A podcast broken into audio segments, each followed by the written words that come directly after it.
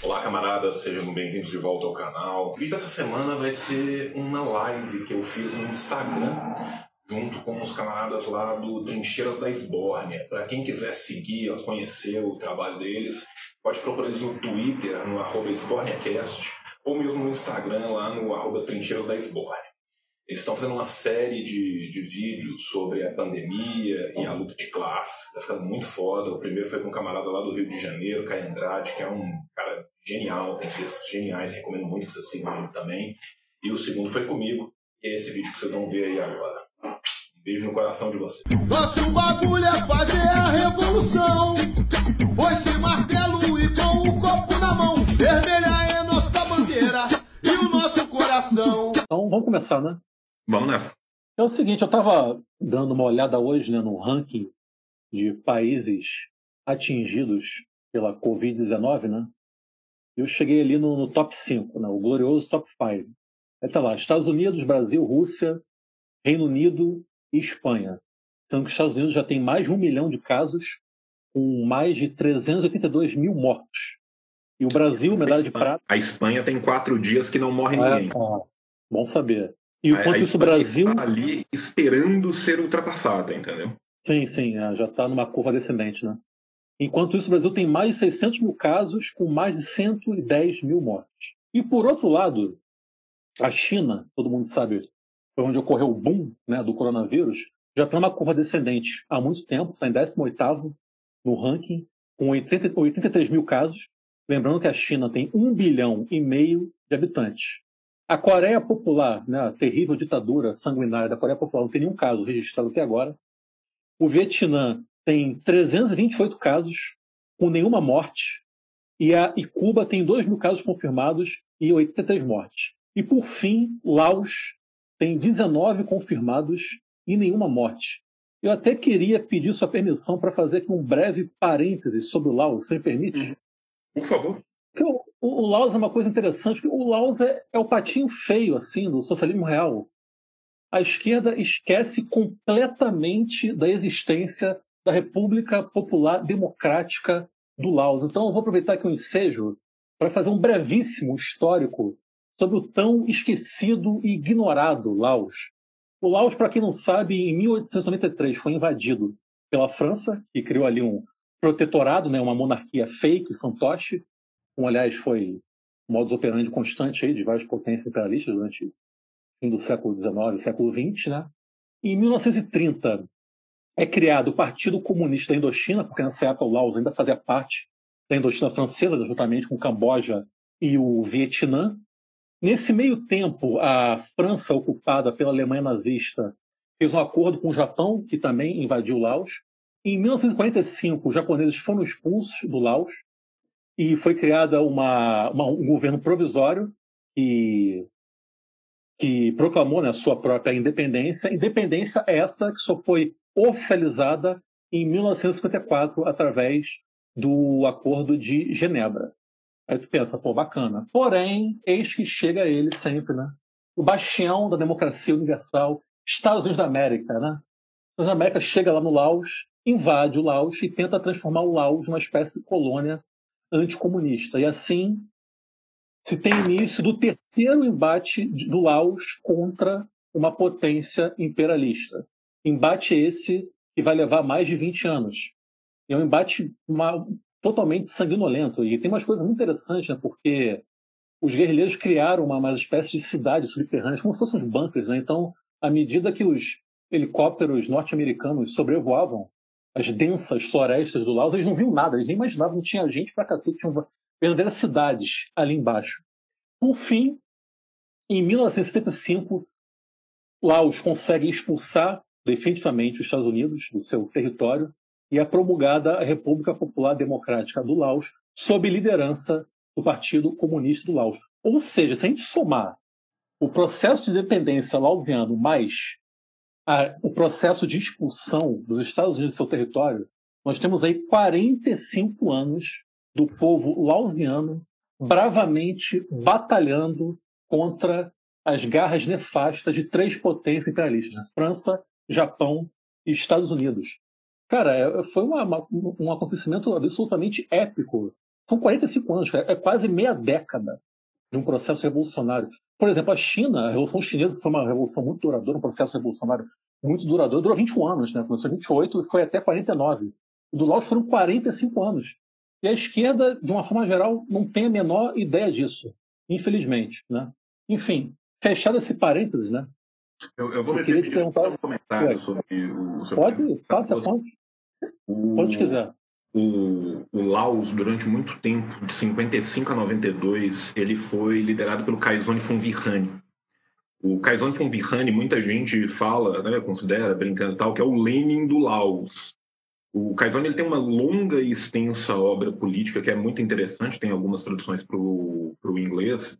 E o Laos ele está hoje na evolução do seu socialismo num ponto muito parecido que o Vietnã teve no final da década de 80 até a metade mais ou menos de 90.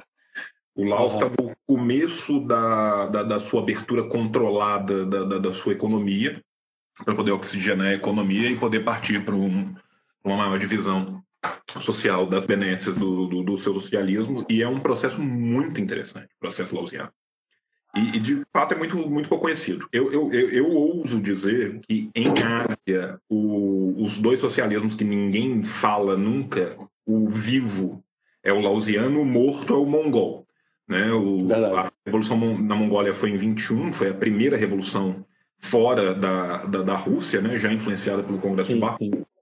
E ninguém fala, ninguém conhece, ninguém tem ideia do que foi o socialismo na Mongólia. E o processo lausiano é um processo vitorioso que continua, né? E que continua em construção. Sim.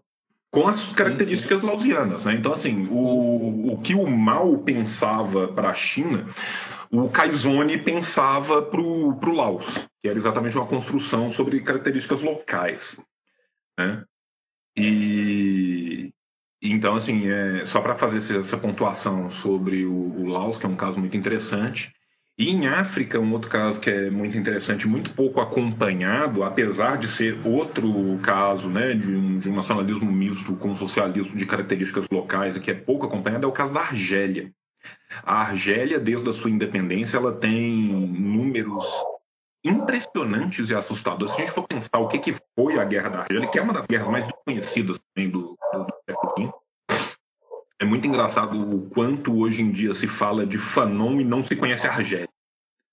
Sabe? A é gente e fala fala-se muito de Fanon, hoje em dia se lê muito Fanon, mas ainda assim se conhece muito pouco o que foi a Argélia, se conhece muito pouco a luta de Ben Bella, de Ben Migui, o, o que era o El Mujahid, e, e, como isso foi estruturado não só na Argélia, né, mas na Argélia e em toda a região circundante que permitiu que essa luta prolongada acontecesse. São 10 anos de, de guerra. Nós estamos falando de uma população aí que teve uma mortandade de mais de um milhão de pessoas pela, na mão dos torcionários franceses, né, de uma população que não chegava a 20 milhões. Né? Então, assim, se a gente for colocar isso em números parecidos com os nossos, seriam como se 12 milhões de brasileiros tivessem sido mortos numa guerra de 10 anos. 1 milhão e 200 mil pessoas por ano, para a gente ter uma noção do que, que foi a mortandade nesse povo. E a Argélia, desde que ela se tornou independente para cá, os números, não só econômicos, mas principalmente os números de alfabetização, vacinação, longevidade, acesso à saúde, acesso a emprego, acesso à habitação, e foi uma reconstrução. Porque a gente tem que pensar Sim. que as potências colonialistas, não só na Ásia, não só na África, na América Latina, em todos os lugares onde elas passaram, elas fizeram políticas de, guerra, de terra arrasada. Então, assim, não bastava simplesmente matar a população, matar os velhos, matar os idosos, matar as mulheres, matar qualquer um. Era destruir a infraestrutura também, porque uma vez que se, se via que a negociação de vamos conseguir manter um pacto neocolonial que seja, com uma pseudo-independência mostrava-se que não ia chegar a lugar nenhum, eles partiam no final, quando eles já viam que eles tinham perdido, para a política de terra arrasada. Isso foi feito em Moçambique, isso foi feito em Angola, isso foi feito em, na África inteira e na Ásia inteira. E tem muitas dessas lutas que muitas vezes a gente esquece, a gente ouvida, a gente desconhece profundamente. E muito importante a gente trazer isso. Então, assim, te agradeço muito por ter trazido o, o caso do Laos. Eu tenho uma pretensão para o segundo semestre desse ano, dependendo de como que as coisas andem, que é dar dois cursos lá nos meninos da classe esquerda, que um vai ser sobre a obra de Mariátegui, que eu acho que é muito importante, o nosso sul-americano conhecer Mariátegui, que conhece muito pouco do, Sem dúvida, infelizmente. Da, da, da obra do, do, do Mariátegui, e um segundo que eu quero dar é sobre marxismo na Ásia. E um Pô, dos temas que eu, que eu quero tratar, eu quero tratar do Laos. E aí eu quero tratar, assim, do, do, do que as pessoas conhecem menos. Então, por exemplo, assim, é, Cara, é, é, engraçado, porque, por exemplo, assim, a gente teve um dos maiores assassinatos mais brutais do século XX na Indonésia com o PKI, com o Partido Comunista da Indonésia. Que foi assim. Genocídio comunista. Cara, foi literalmente um genocídio. Foram centenas de milhares de pessoas assassinadas na rua até varrer do mapa o PKI. Não é que, tipo assim, ah, eles pegaram a liderança do PKI, eles pegaram o comitê central do PKI. Não, eles mataram toda ah, e qualquer sim. pessoa que tinha uma carteirinha que pudesse. Cara, podia ser um agricultor no cafundó dos judeus, eles iam lá e matavam. Então, assim, e, e isso foi um, foi um genocídio programado, auxiliado pelas potências imperiais e que a esmagadora maioria das pessoas sequer sabe variar. existiu. Sim. Sim. Então, assim, essas experiências do, do, do, século XX como um todo, elas são muito menos conhecidas do que a gente sabe. Porque, assim, mesmo as que são, entre aspas, pouco conhecidas, são as que a gente ainda fala delas. Então, muitas sim. vezes eu falo assim, pô, a gente não conhece nada de Coreia, a gente não conhece nada de Coreia, mas a gente sabe que a Coreia está lá, a gente sabe que ela existe, a gente consegue apontar ela no Exato. mapa. A maioria das Exato. pessoas não consegue apontar o Laos no mapa. Com certeza. Sabe? É, é a mesma coisa. Você vê, tipo assim, é, e, e, como que às vezes certas propagandas ficam apesar de vários pesares. É, por exemplo, assim, você, for, você falou do, do, do Laos. O Khmer no Camboja é outra experiência completamente desconhecida. Por que, que o Khmer deu errado? Quando que deu errado? O que, que aconteceu? O que era o Partido Khmer? Quem são os Khmer da etnia Khmer? Por que, que eles buscaram um agrarismo tão, tão brutal? Qual, até que radical, ponto né? foi ou não foi comprado pelos Estados Unidos? Existem diversas, uma vasta documentação hoje em dia, existe uma vasta literatura hoje em dia que foi produzida. Isso, primeiro, não é traduzido nunca. E segundo, mesmo as pessoas que têm a capacidade de buscar, não buscam, porque a coisa, cara, a coisa mais rara que tem no Brasil, mesmo entre as pessoas que pesquisam o, o marxismo periférico, são as pessoas que viram o olho para a África e para a Ásia. Com certeza. Sabe? E, e ainda assim, e, e, e, não que seja fácil, não é fácil, é difícil você conseguir essa, é uma bibliografia que a gente conseguir, mas você consegue. Agora, assim, é, fomenta a pesquisa para ser nenhum. Sabe, a esmagadora maioria das universidades hoje em dia, nas suas estruturas, universidades grandes, você pega aí essas CAP 6, CAP 7, CAP 5, universidade de ponta federal aí. A esmagadora maioria não tem professor de história da Ásia. Não é que, tipo assim, não tem um cara que estuda os movimentos anticoloniais. Não, não tem um professor. O cara vai formar em história, vai sair de lá sem ver uma sem ter uma matéria, sem ter um nada que toque. Então isso mostra muito bem né, como que o neocolonialismo impera, como que o imperialismo funciona. Sabe? Então, assim, por mais que nós sejamos a periferia, o patinho feio que ninguém quer, do mundo ocidental, nós viramos nossas costas, sabe? Então, assim, quando eu penso, por exemplo, assim, no que foi a iniciativa, por exemplo, da Tricontinental em Cuba, o que foram os encontros do afroasiatismo, mesmo se for pensar numa questão de terceira via, o que foi Bandung, isso é uma coisa que está esquecida. É uma coisa que as pessoas não sabem o que foi, para onde que veio, de onde que foi. E, e assim, e a gente está falando do, do outro lado do mundo, mas a gente não conhece a nossa América. Sim. O próprio Mariátegui, que você citou, é um cara muito ah, estimado. Cara, também. assim, o, o Mariátegui é enorme, Aníbal Ponce é enorme, você tem gente muito grande. Sabe? A gente chega na América Central, por exemplo, a gente tem diversas lutas de libertação da América Central. E a gente desconhece profunda e profusamente. Sabe? E, e, e, existe uma permeabilidade muito grande, sabe? Às vezes as pessoas falam assim, pô, você fala dos Panteras Negras, todo mundo sabe quem foi o, foram os Panteras Negras. O que muitas vezes as pessoas não sabem é que um dos maiores líderes do, par, do, do Partido Panteras Negras não era americano, era trinitino. Né? Então, assim, você tem é, um, um, fluxo gigantesco. Se for pensar no que eram os Young Lords na, na época dos Panteras Negras, o que foi o os de origem porto-riquenha.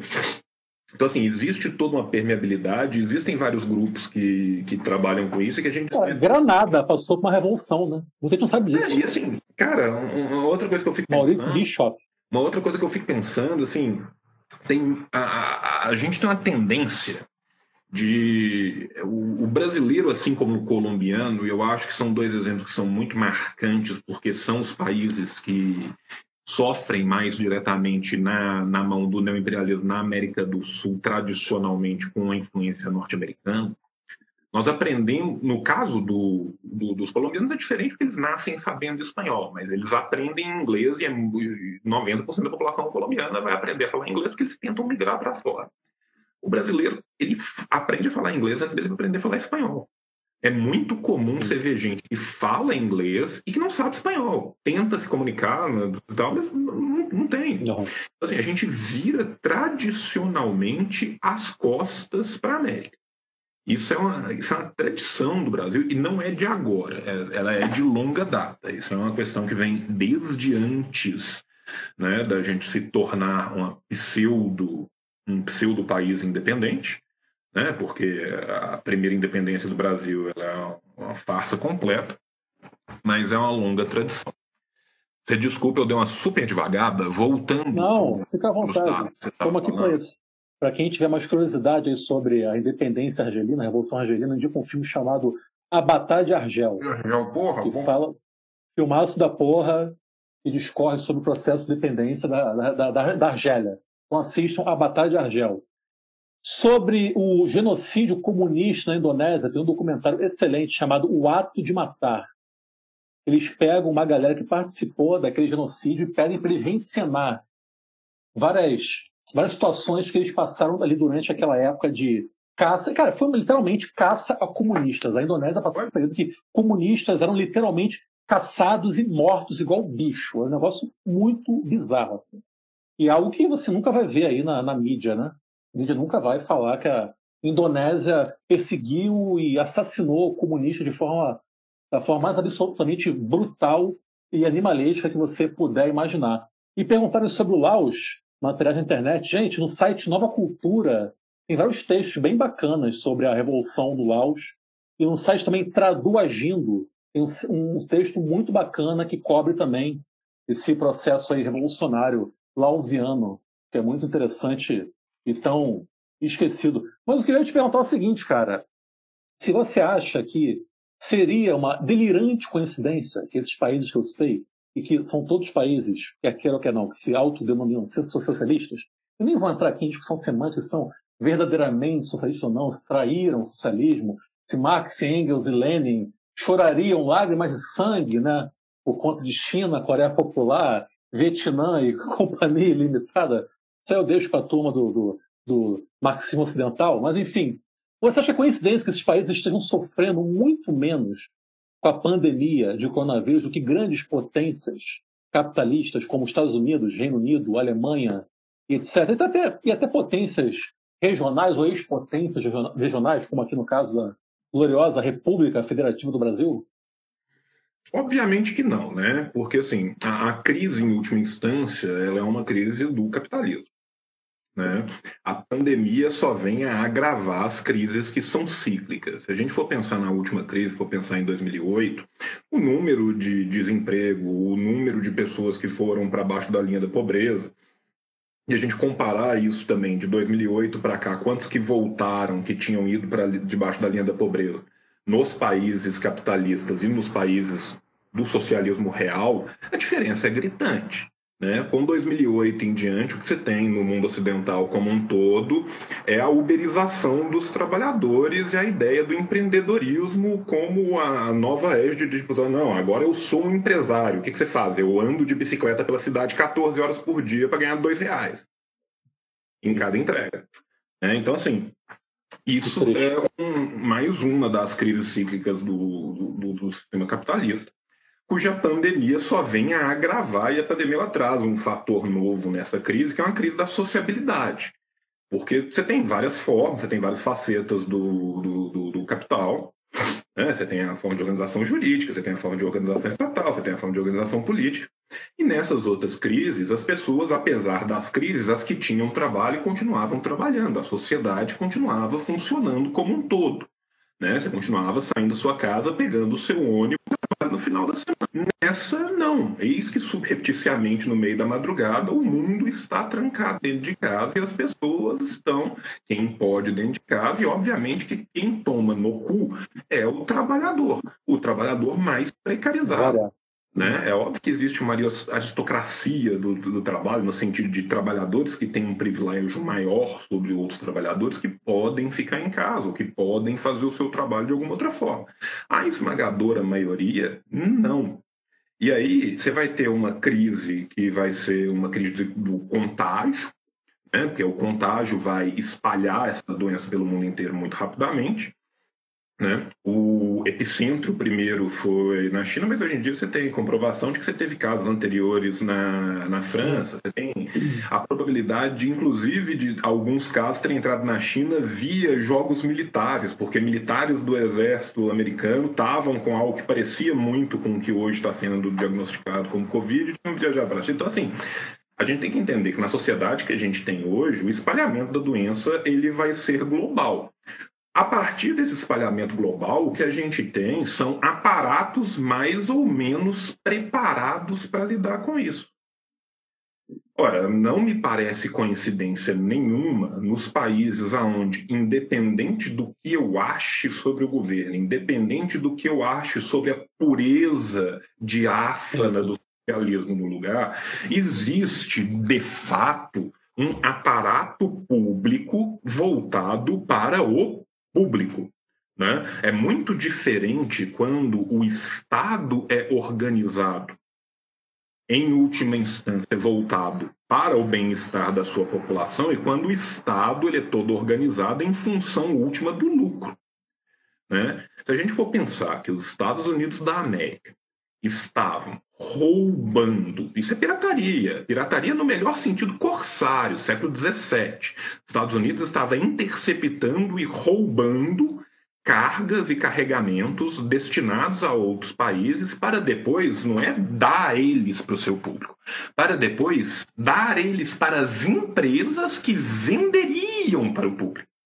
Se você pensar que um trabalhador norte-americano que tenha um sintoma qualquer de Covid, que teve um sintoma qualquer de Covid há dois, três meses atrás, no começo da pandemia, e ele ia fazer um exame, a internação, o exame e mais qualquer outro diagnóstico, um dia que ele passasse no hospital, mesmo se ele não tivesse Covid, isso gerava para ele uma conta, que era uma conta de, no mínimo, três ou quatro meses do salário mínimo norte-americano.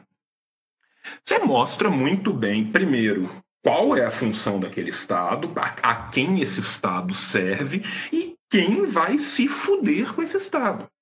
Tanto que se você pegar, seja no, no, Brasil, seja nos Estados Unidos, seja no Reino Unido, ou seja, né, nos dois focos maiores de onde o neoliberalismo se espalha como uma doença, na experiência pinochetiana contemporânea do neoliberalismo que é o Brasil, você pegar isso e fizer um corte, uma clivagem racial, uma clivagem de renda, você vai ver que por mais que tenham muitos casos na barra, quem morre não é quem mora na barra.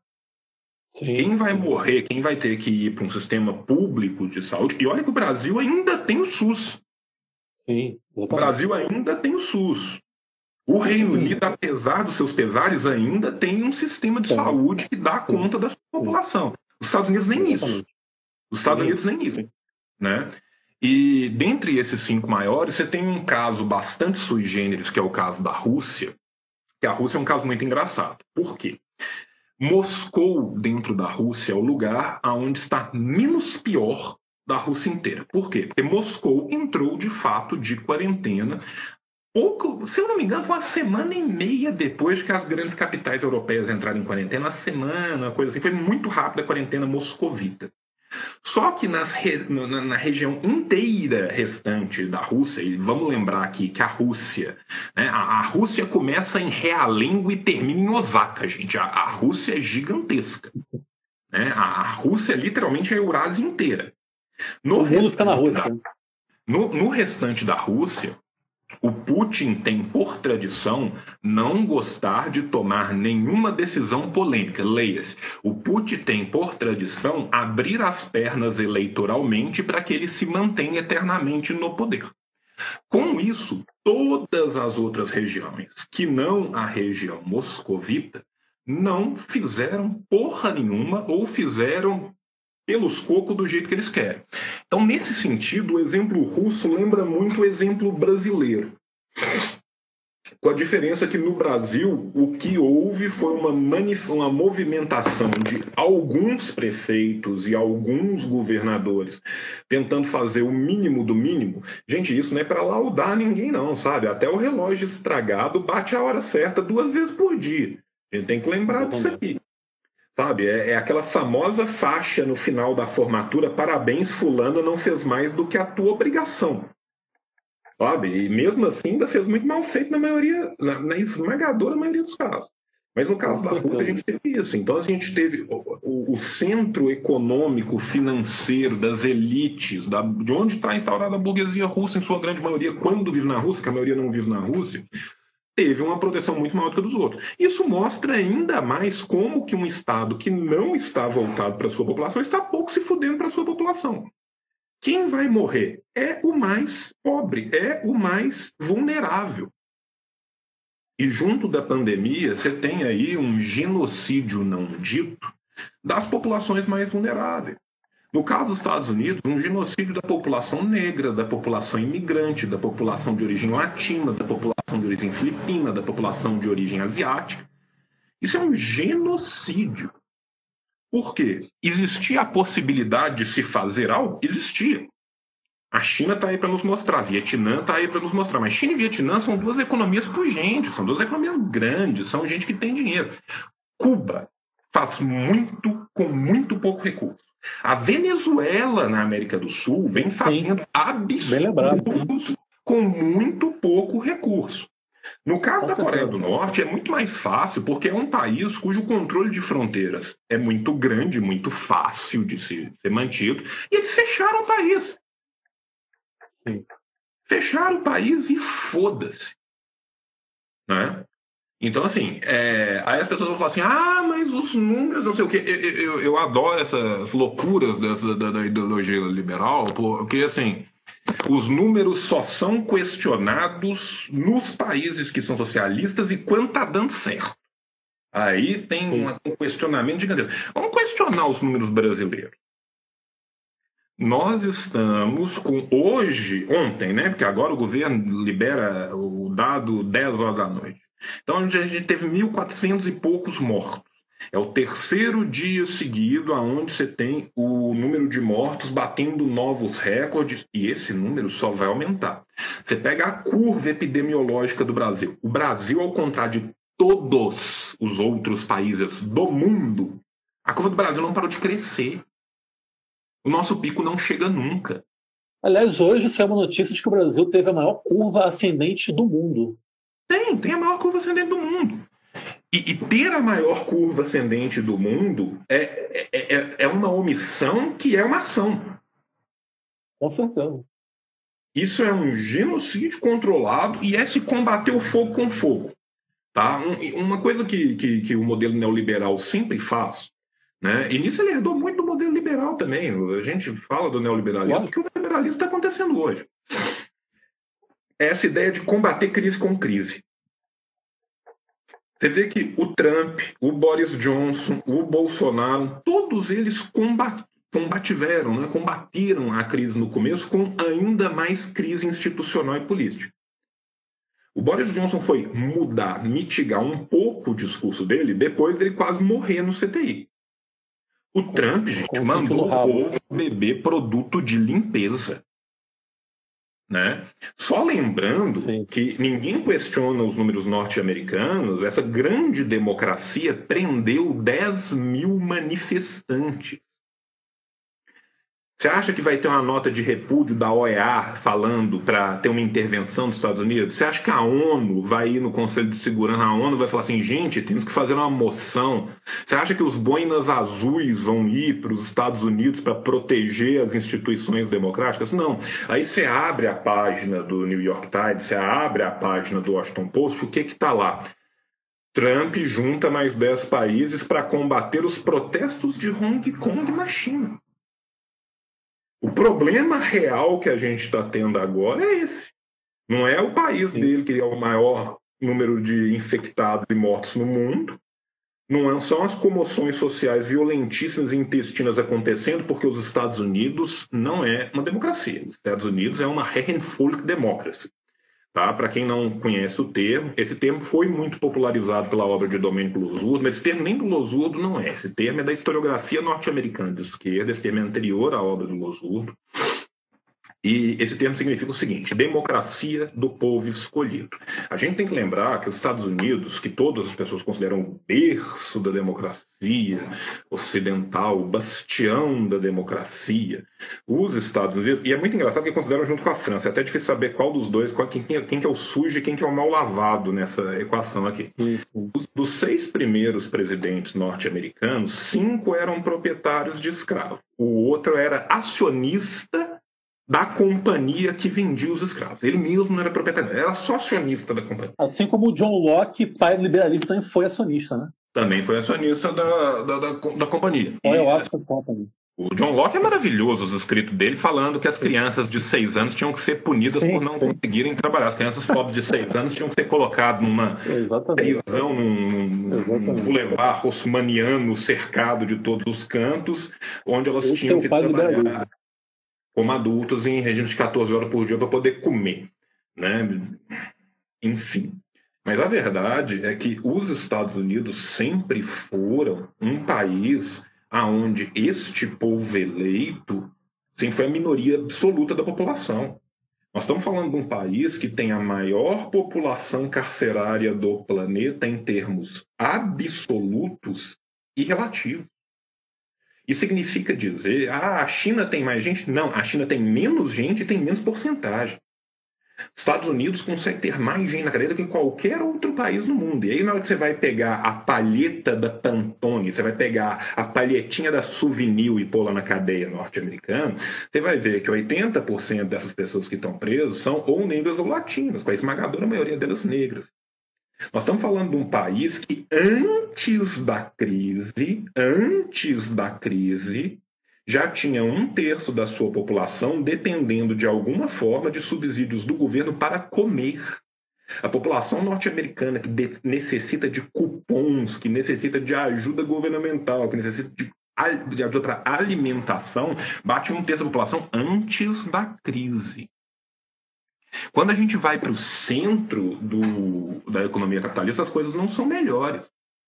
Quando você pega a Alemanha, que é o país que teve o maior crescimento econômico da União Europeia, desde que a União Europeia se uniu em torno da figura do euro, quando você faz um corte ali e vê a população jovem da Alemanha, a precarização do trabalho na população jovem alemã, ela atinge 30% na população de origem alemã e 50% da população de origem imigrante.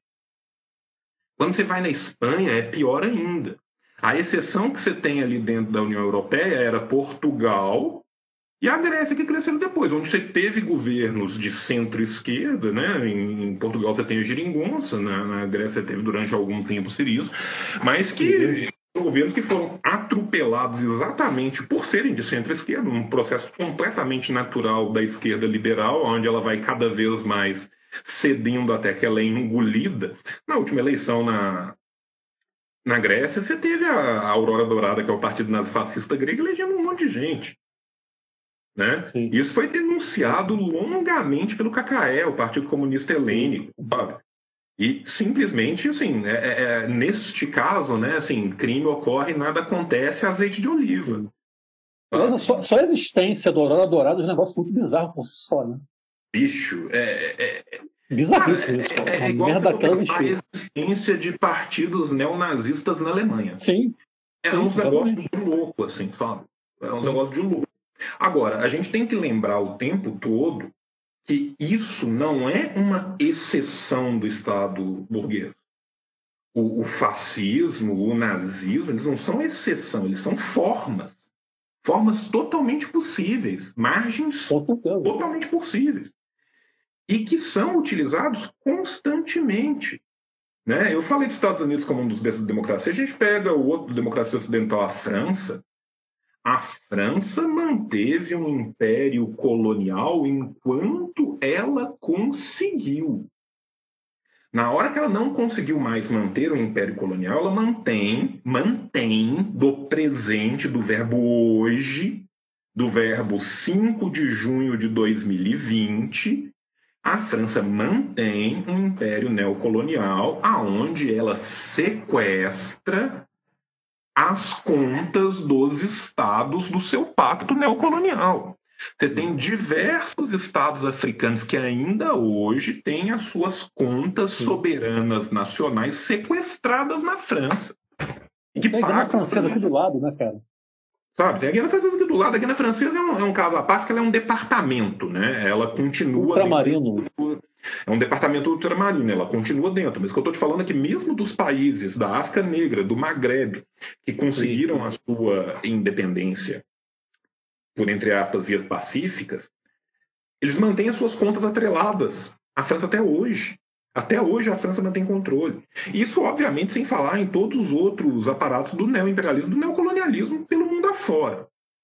Sabe? Então, assim, quando você chega num momento igual a gente está agora, de uma crise da pandemia, que ela só faz deixar mais aberta e escancarada essa crise do capital, é óbvio que os países que têm uma preocupação social, cujo Estado está organizado em prol da sua população, vão lidar melhor com isso.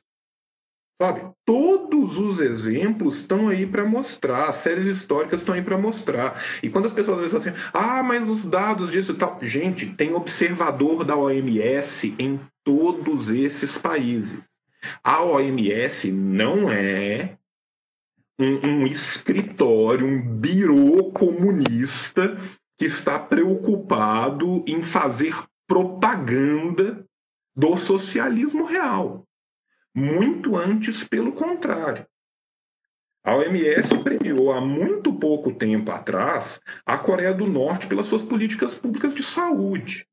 Lembrando que boa parte desses países que mantêm políticas públicas de saúde, que a gente sonharia em ter algo remotamente parecido, mantém sob bloqueio não existe nenhuma arma de guerra mais cruel, mais vil, mais indigna do que o bloqueio. O bloqueio ele é um assassino silencioso das populações mais vulneráveis. O bloqueio ele mata primeiro os velhos e as crianças e os doentes. E como ele mata de pouco a pouco, não tem como você tirar uma foto para você ver.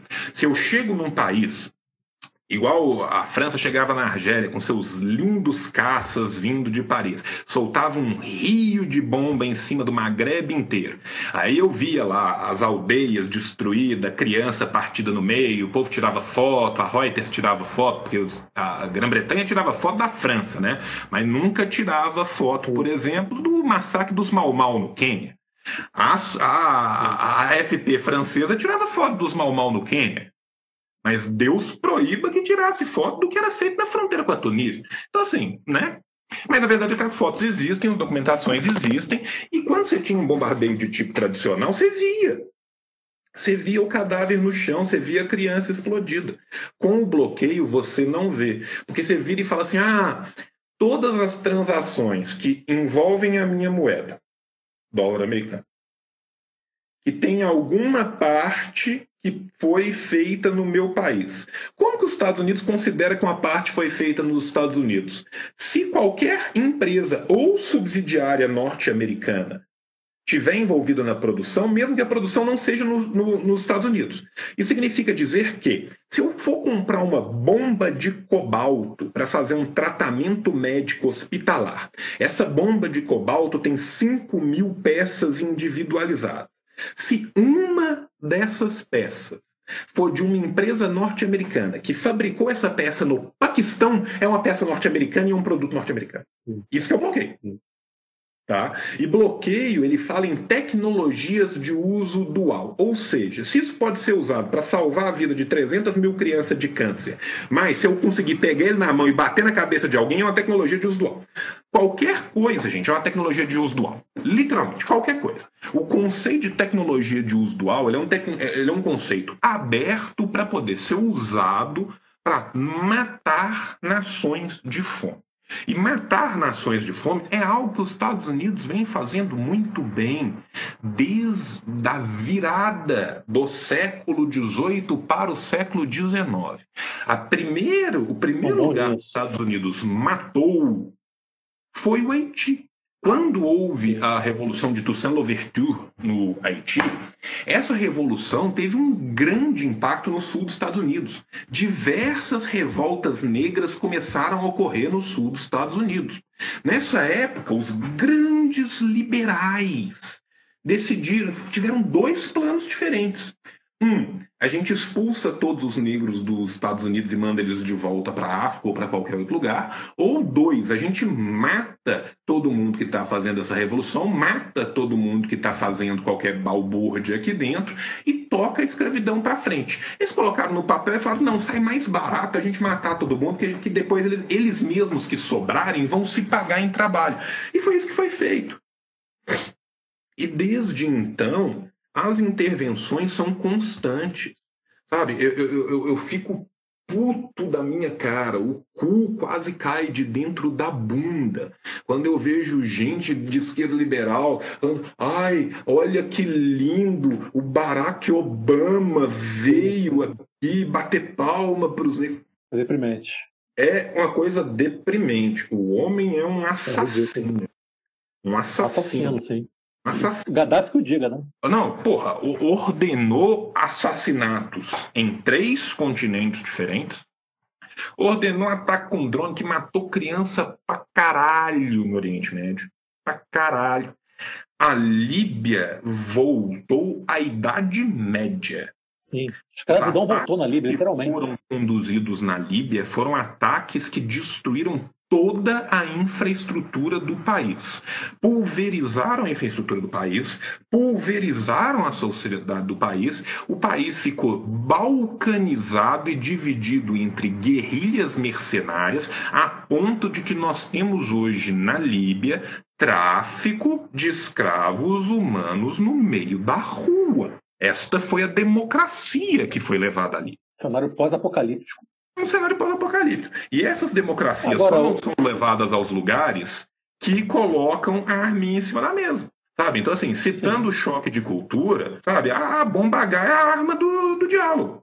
Com certeza, com certeza. Agora, hoje é a mesma coisa, nós já estamos aqui com 50 minutos, passou rapidinho. Desculpa. É bom passar rápido. Não, imagina, isso, só agradeço. Em, em face desse sucesso comprovado dos países socialistas, em relação ao combate à Covid. Você não acha que esse seria um bom momento para a gente tentar desmistificar o chamado socialismo real? Desmistificar no sentido de chegar para essa galera da, do marxismo ocidental, os liberais de esquerda, e tentar fazê-los entender que o, o socialismo real não é tão totalitário quanto eles imaginam, que o totalitarismo não existe, é uma grande farsa? Então, cara, a gente vem tentando fazer isso desde sempre e exemplos bons para isso tem desde sempre. Né? Se você for pensar o que, que era a China em 1950, o que, que é a China hoje, poderia dizer que deveria bastar. Se a gente for pensar Sim. em um país minúsculo como era o Vietnã, o Vietnã, assim como o Laos, enfrentou três potências imperialistas. Sim, sim, sim. Você vê o que, que é o Vietnã hoje? Deveria ser o bastante.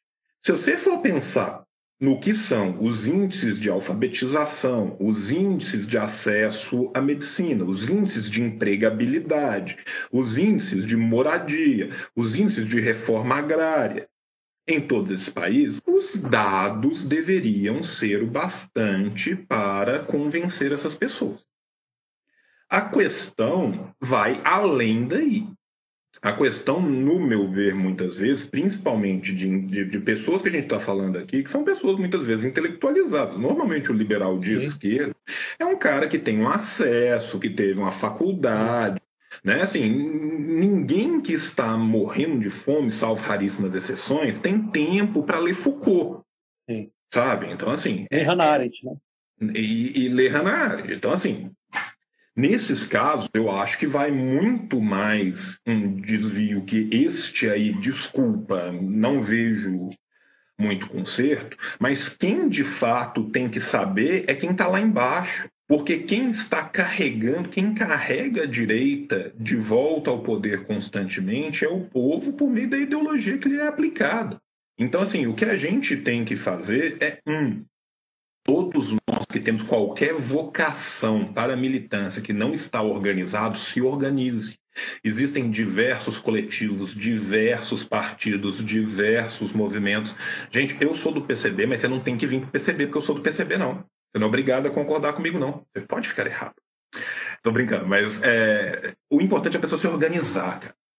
Sabe? Então, assim, primeiro, eu acho que a gente tem que buscar a organização. Segundo, a gente tem que buscar a construção durante muito tempo, principalmente com a queda da União Soviética, com a derrota brutal que a gente teve na década de 90 na virada dos anos 2000, ocorreu um movimento, primeiro, de pulverização da, da, das frentes da esquerda revolucionária e depois ocorreu toda a onda rosa na América Latina, com governos de centro-esquerda progressista, tentando o velho engodo da social-democracia, que vem enganando trabalhadores e não dando certo para ninguém a não ser para a burguesia há mais de 120 anos.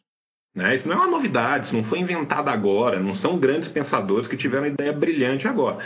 Isso é uma veleidade histórica, gente. Isso é uma coisa que existe há mais de século, há mais quase há século e meio, e que vem dando fragorosamente errado desde a Segunda Internacional.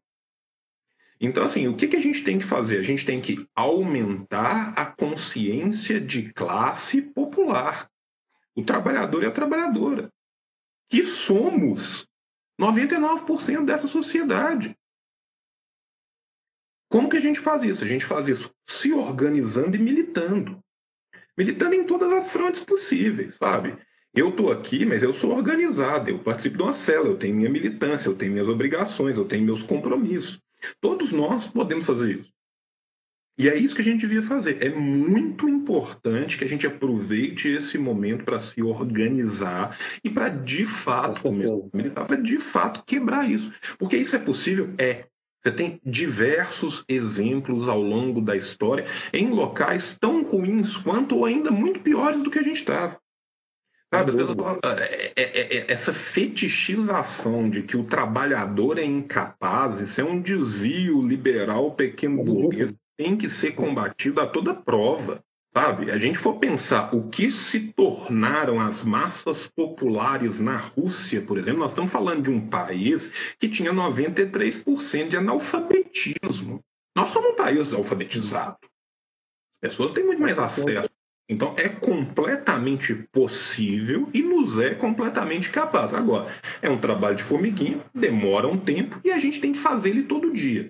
Né? Não adianta eu falar na internet que eu, que, eu, que eu sou militante, que eu amo o comunismo, que o caralho a quatro, se eu não faço. O comunismo ele é praxis aliada à teoria. Ele não é o praxismo rasteiro, nem a teoria academicista ele é, ele é aliar a praxis à teoria. A construção tem que ser feita e a construção tem que ser feita sobre uma base teórica. Tanto é que o Gramsci, tanto é que o Gramsci chamava o marxismo de filosofia da praxis, né? Exatamente. Então, João. Inclusive era obrigado a chamá-lo, porque senão eles roubavam Sim, os cadernos, né? Exatamente. Então... Exatamente. A gente chega de forma decodificada. Então, vamos encaminhar para o final. Cara, agradecer demais aí quem nos assistiu, quem comentou. Infelizmente não deu para interagir muito aí com os em relação aos comentários, mas fica aqui meu agradecimento sincero. Aproveitar a enorme audiência para quem puder e quiser nos seguir nas redes sociais, Trincheiras da Esbórnia. Podem também nos procurar aí na, nos agregadores de podcast, todos estamos lá. A gente não lança episódio já há algum tempo, mas em volta estaremos de volta aí, ativa, retornando. João, obrigado demais, valeu. Foi uma Isso, honra inominável e retumbante ter esse aqui, cara. Pô, muito obrigado, cara. Valeu todo obrigado, mundo. Abração. Tamo junto. Até a próxima, venceremos. Venceremos. Karl Marx, o gênio, escreveu o Capital. Lenin na Rússia e na China tem o mal. E o Che Guevara em Cuba toca internacional.